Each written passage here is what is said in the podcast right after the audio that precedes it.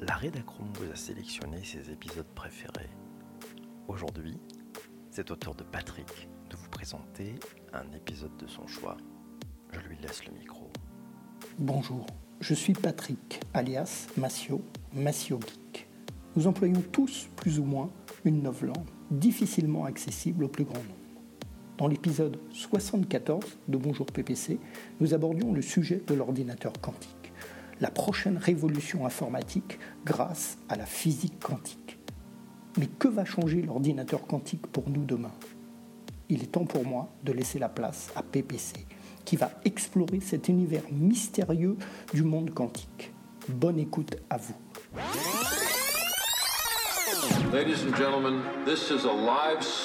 Oh, bonjour à tous, bienvenue, euh, bienvenue à vous tous qui nous écoutez en direct sur ce podcast qui est enregistré chaque matin en direct à 7h35 sur Twitter.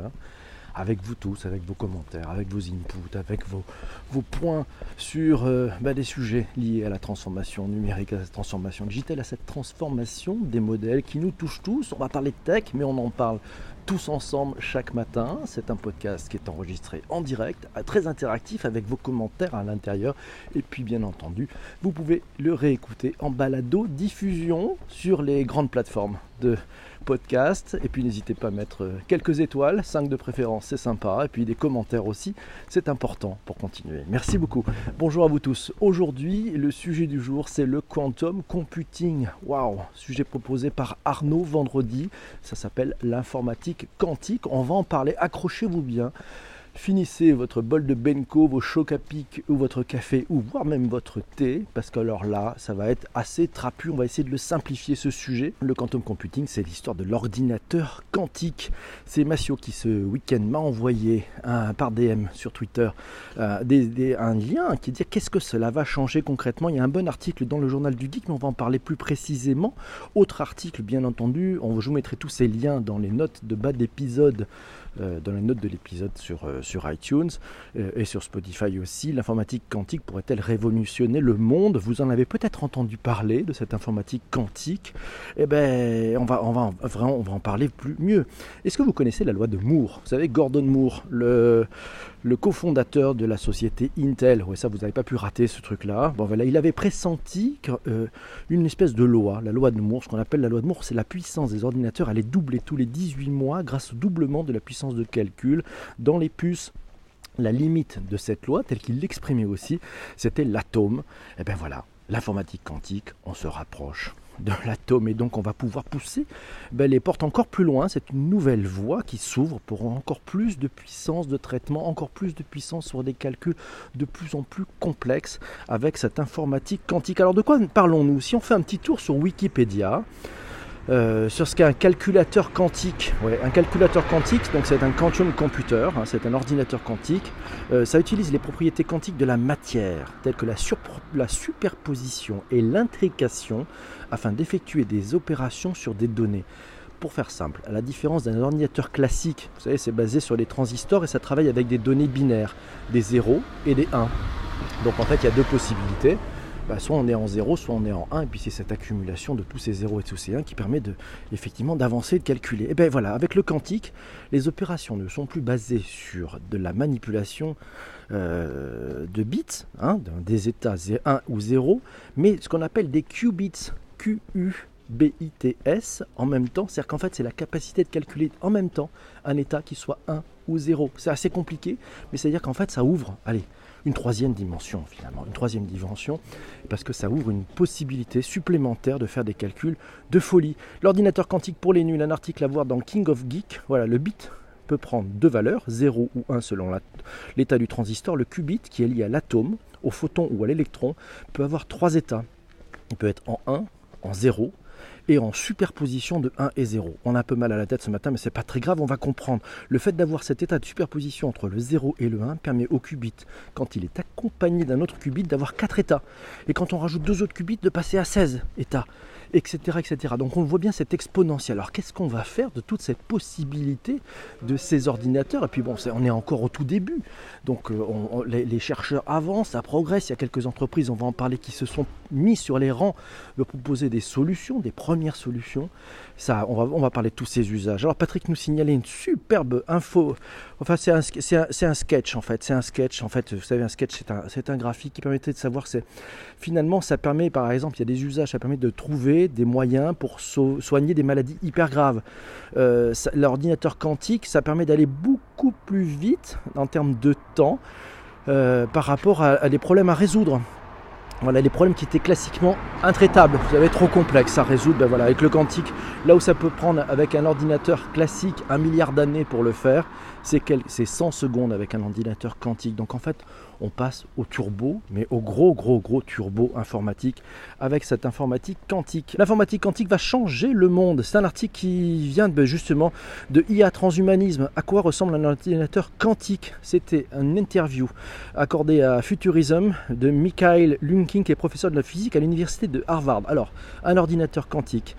En entrant dans une pièce où se trouve une machine quantique, vous verrez une cellule ou un tube à vide dans lequel sont projetés une série de lasers. À l'intérieur, on utilise un type d'atome en très faible densité. Ils utilisent les lasers pour ralentir le mouvement atomique très près du zéro absolu. C'est un processus qui est appelé refroidissement par laser. Il y a une vidéo euh, explicative que nous a, que va trouver euh, notre ami Massio pour voir l'ordinateur quantique. Ça a été fait au Devox 2018. C'est David Rousset de Microsoft France. Vidéo YouTube, je vous mets le lien là aussi dans les bas de notre épisode. Alors, quels sont les enjeux? Ben, Il y a un tweet de Fabienne Billa euh, ben, c'était, au mois de novembre. Ce qui, définira notre avenir, ce n'est, pas l'intelligence artificielle, mais l'informatique quantique. Et oui, c'est tellement puissant. Un article à retrouver d'ailleurs dans TechCrunch, puisqu'elle citait dans son tweet TechCrunch, qui disait effectivement c'est euh, l'informatique quantique, ça va changer tout ce que l'on pouvait connaître d'un point de vue informatique. On voit bien les enjeux qu'il peut y avoir derrière, puisque ça va rebattre totalement les cartes et puis quels sont ceux qui vont avoir accès à cette puissance de calcul? Alors, en prévision 2019, dans les tendances des tendances, un article à retrouver sur le hubinstitute.com, voilà, un article de Benoît Zant euh, le quantique, c'est la nouvelle intelligence artificielle, à moins que ça ne se soit l'edge computing. Les développements à venir dans l'intelligence artificielle seront en effet portés par ceux du quantique, dont la puissance de calcul est bien supérieure à celle que nous connaissons actuellement et avec une consommation d'énergie moindre. C'est Jean-François qui nous a signalé ce, ce super article. Merci à toi, Jean-François. Alors, n'imaginez pas faire la même chose qu'avec un ordinateur tradit. Ah ben non, ah là là. On n'imagine pas, c'est Massio qui nous dit n'imaginez pas, c'est pas demain que cet ordinateur-là sera sur votre bureau. Merci à Michel pour avoir euh, partagé sur Twitter, n'hésitez pas, vous pouvez retweeter. La programmation quantique, ce n'est pas comme la programmation traditionnelle, c'est Massio qui nous dit ça exactement il y a à tout revoir, il faut tout revoir, ça refonde tout. Alors, comprendre l'informatique quantique, euh, je vous conseille d'aller voir le blog d'Olivier Ezrati.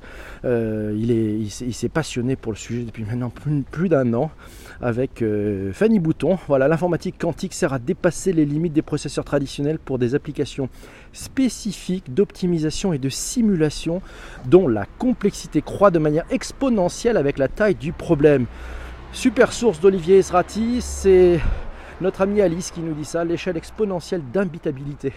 J'adore, oui, c'est dans son blog, il dit qu'on on a atteint euh, l'échelle exponentielle d'imbitabilité, c'est extrêmement complexe.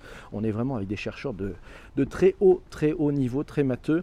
Pour info, le Mac du CEA, alors dont il parle dans son article dispo en téléchargement sur cea.fr. Ouais, je vous mettrai le lien là aussi, c'est un PDF. Vous pourrez voir, c'est assez impressionnant. Alors, Séverine, Séverine nous signale que IBM vient d'ouvrir un centre spécial quantum sur son site de Montpellier en relation avec la région pour faire des recherches et travailler avec les étudiants. Euh, universités, voilà. IBM France souhaite que la France soit leader sur le sujet. Donc leur président France, qui s'appelle Nicolas Sekaki, investit beaucoup avec le soutien des US. Ah, c'est bien ça d'investir en France, merci. Les cas d'usage, alors les cas d'usage factuels, euh, bah, on peut retrouver ça dans, Gartner. Gartner, vous savez, c'est le hype cycle aussi, mais ils font aussi pas mal d'études. Donc il y a les use cases et notamment euh, bah, il y a des sujets qui concernent effectivement la science. Hein. donc il y a tout ce qui est la chimie avec le quantum computing, il y a tout ce qu'on pourrait appeler le machine learning. On en parlera aussi du machine learning. Je pense qu'on pourra faire un bonjour PPC spécial machine learning. Tout ce qui est stimulation, tout ce qui est communication, tout ce qui est algorithme. Voilà les use cases à retrouver sur le site de Gartner. Olivier Ezrati, ça c'est Damien qui nous signale Olivier Ezrati, l'informatique quantique c'est parfois absurde, c'est une vidéo qu'il a faite. Alors à l'intérieur de cette euh, vidéo YouTube, je vous mettrai là aussi le lien. Olivier nous signale Ezrati, un ordinateur quantique c'est la parallélisation à l'extrême des calculs, ce qui fait qu'il y a des champs des possibles pour faire de l'optimisation de flux de transport, de l'optimisation de score et des prédictions, notamment dans la banque, mais aussi de faire avancer la recherche. On le verra, les cas d'usage tout à l'heure, on parlera du cas d'usage de Volkswagen avec une société qui s'appelle D-Square. Vous allez voir, c'est assez impressionnant là aussi ce qu'on peut faire avec de l'informatique quantique alors, c'est Pierre qui nous signale, avant d'avoir une démocratisation de l'informatique quantique, on a le temps. Cependant, les usages liés à la crypto-monnaie, oui, à la crypto, à la crypto, pas que la crypto-monnaie d'ailleurs, seront clairement impactés. Blockchain, chiffrement de vos données, smartphone, PC, paiement avec les cartes bleues, voilà. Et par smartphone, ben voilà, c'est ça, le, quantique, ça va permettre d'avoir beaucoup plus de calculs. Alors, c'est Jean-François qui nous dit qu'au même titre que la guerre du dernier kilomètre représente un véritable enjeu pour les logisticiens, la puissance du quantum computing aidé de l'edge computing qui permet de traiter les données là où elles sont générées pour plus de rapidité. Ça permettra par exemple la voiture totalement autonome. On va parler de cet exemple avec Volkswagen. L'intelligence artificielle, bien sûr, l'Internet des choses, la 5G et le tout en augmentant la couche de sécurité. Il y a des énormes enjeux de sécurité. On va en parler. Alors, Volkswagen fait un pilote. Voilà, c'est à Barcelone. Hein. Ils veulent optimiser la circulation grâce au calculateur quantique. Imaginez, oui, allez, c'est quand même un phénomène assez complexe, c'est beaucoup de données. Si vous imaginez un véhicule qui circule dans une ville et que vous dites je, dois, je veux intégrer à la fois ce véhicule qui circule, sa sécurité, son transport, mais je veux aussi intégrer en même temps euh, les feux de signalisation. Je veux intégrer le fait qu'il peut y avoir euh, un enfant qui peut bouger, qui peut. Voilà, je veux intégrer le fait qu'il va falloir trouver euh, euh, le trajet le plus rapide. Là encore, ça va dire qu'on va aller beaucoup plus loin que des systèmes comme Waze, qui pour l'instant nous aident à gagner un petit peu de temps, mais qui ne nous empêchent pas, qui ne nous empêchent pas d'aller dans des dans des embouteillages. Alors que là, avec l'informatique quantique, on pourrait tout réguler, tout fluidifier, parce que toutes ces données seraient prises en compte voilà, on n'est pas très loin hein, de, dire si toutes ces données sont prises en compte, on pourrait même intercepter des personnes avant qu'un accident ne se produise, puisqu'il y aurait peut-être aussi un peu de, calcul de probabilité et d'anticipation. C'est assez fou, c'est le futur, c'est peut-être l'utilisation avec le cloud de partage de ressources, c'est Massio qui nous signale ça, effectivement. Euh, donc c'est impressionnant ce qu'on va pouvoir faire en termes de cas d'usage. On ne les connaît pas encore tous, on est bien au début de tout cela. Euh, nous devons nous préparer. Alors, sécurité, on parlait de sécurité. Euh, un article trouvé dans réseauinternational.net, là aussi, nous devons nous préparer à des attaques quantiques dès maintenant, avertissent d'éminents spécialistes scientifiques américains. Eh oui. Eh oui, parce que forcément, ça peut s'attaquer et donc en fait, il va y avoir une lutte. Euh, si les ordinateurs quantiques passent dans des mauvaises mains, ça va être compliqué. Donc, puisque c'est toutes ces cryptements, un ordinateur quantique, ça peut totalement décrypter n'importe quel mot de passe à une vitesse folle. Voilà. Donc la promesse de l'informatique quantique, c'est certes un potentiel époustouflant, mais ça comporte un nouvel ensemble de risques. Et oui, c'est la meilleure cybersécurité. Bien qu'il soit effectivement impossible de vaincre le cryptage d'une clé publique actuellement déployée en utilisant le meilleur ordinateur conventionnel, un ordinateur quantique pourrait potentiellement accomplir cette tâche en quelques heures seulement. C'est Isabelle qui nous signale les potentialités mises en application du quantum computing, un article à retrouver dans le monde informatique, dans le domaine des communications par exemple. Cela va pouvoir permettre d'échanger des messages avec des clés cryptographiques inviolables.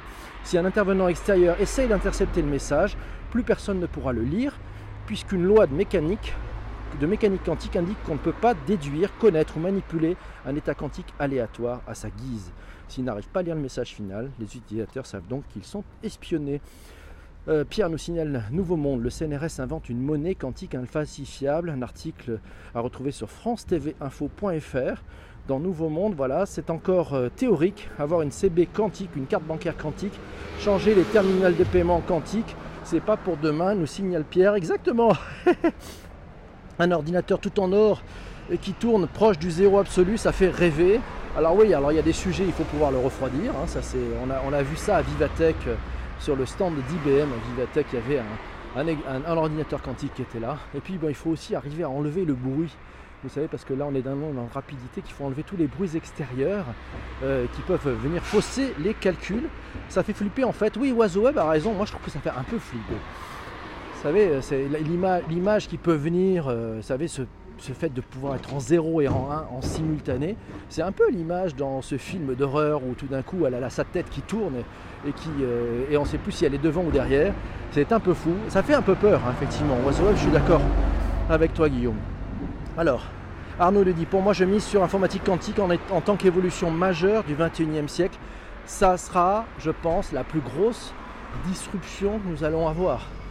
Vous imaginez l'intelligence artificielle avec des ordinateurs de cette capacité-là, c'est fou. C'est fou, tout ne sera que data. Bienvenue dans Matrix, mes amis. Il y a déjà des algorithmes de cryptage quantique pour la blockchain, nous signale Massio. Merci. Euh, Guillaume Tech, pour moi, alors Guillaume Tech, super intéressant. Bonjour. Eh oui, c'est ça. Il y a des algorithmes. La, physique quantique, c'est flippant. Ouais, c'est flippant. Le quantique ne sait pas faire ce que l'électronique ne sait pas faire. C'est une accélération. Merci Salabaina, oui c'est pas mal, c'est tu as raison. Et puis il y, a tous ces sujets pour euh, apprendre à, savoir gérer, à programmer ces ordinateurs, aller, aussi et peut-être essayer de les maîtriser. Et voilà, mais comme c'est infini, comme c'est exponentiel, c'est vrai qu'on est, on est au tout début encore. Ça prouve qu'on est vraiment encore au tout début des transformations telles qu'on a pu les vivre déjà dans les, années qui, ont précédé, mais on est encore en tout début. Alors c'est un pas de plus vers les ordinateurs quantiques, un article à lire sur techniqueingénieur.fr. Voilà, ça vous expliquera un petit peu ce qui se passe. Alors il y a des chercheurs, c'est le professeur Dayan et son équipe à l'Institut Wiseman qui ont réussi pour la première fois à créer une porte logique dans laquelle un photon et un atome échangent automatiquement l'information qu'ils transportent. Le principe est le suivant, le photon transporte un qubit et l'atome qui est un système quantique un autre qubit. Chaque fois qu'ils se rencontrent, ils échangent automatiquement et systématiquement leurs informations, un pas de plus vers les ordinateurs quantiques. Alors il y a QuizKit si vous voulez tiens, aller plus loin. C'est un framework de calcul quantique et open source. Euh, c'est IBM qui met ça à disposition.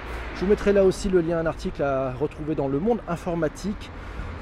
Voilà, système open source d'IBM qui permet à chacun d'accéder à de vraies capacités de calcul quantique dans le cloud. Alors, un réseau informatique quantique à l'échelle planétaire bientôt possible. Euh, c'est un article à retrouver dans développer.com. Là aussi, je vous mettrai les liens dans les notes de l'épisode. C'est Giuseppe Vallone de l'Université de Padoue en Italie qui a déclaré que les communications quantiques dans l'espace représentent un moyen prometteur de garantir une sécurité inconditionnelle pour les liaisons optiques satellites, sol et intersatellites en utilisant des protocoles d'information quantique comme distribution de clés quantiques. Ça s'appelle le Q. Ça s'appelle le QKD, c'est le Quantum Key Distribution. Voilà. Sinon, à suivre, l'IA et la fin du silicium, introduction aux ordinateurs quantiques. C'est Mathieu qui nous signale un article sur paris-web.fr. Là aussi, vous aurez les liens dans les notes de l'épisode. Waouh Et le CEA de Saclay à Grenoble aussi.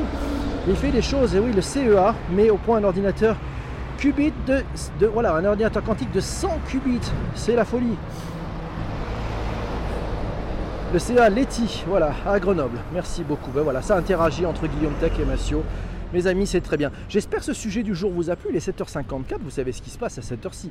C'est l'heure à laquelle nous allons devoir bah, choisir le sujet de demain. C'est comme ça que ça se passe, parce que c'est vous qui proposez le sujet de demain, et puis c'est vous qui votez aussi pour euh, le sujet de demain. Donc en fait, voilà. Puis après, il reste 23h30 pour euh, ceux qui le souhaitent, pour envoyer en message privé sur Twitter des informations. Euh, concernant le sujet. On prépare un petit peu tout ça avec le comité éditorial, avec ces fabuleux du comité éditorial qui, qui m'aident chaque jour. Merci les amis. Et, puis voilà, et puis on fait le direct sur, sur Twitter chaque matin. Puis bien sûr, c'est la réécoute pour ceux qui euh, ne peuvent pas être là le matin et qui ne pas forcément interagir. Ben voilà, vous pouvez le réécouter dans vos oreilles.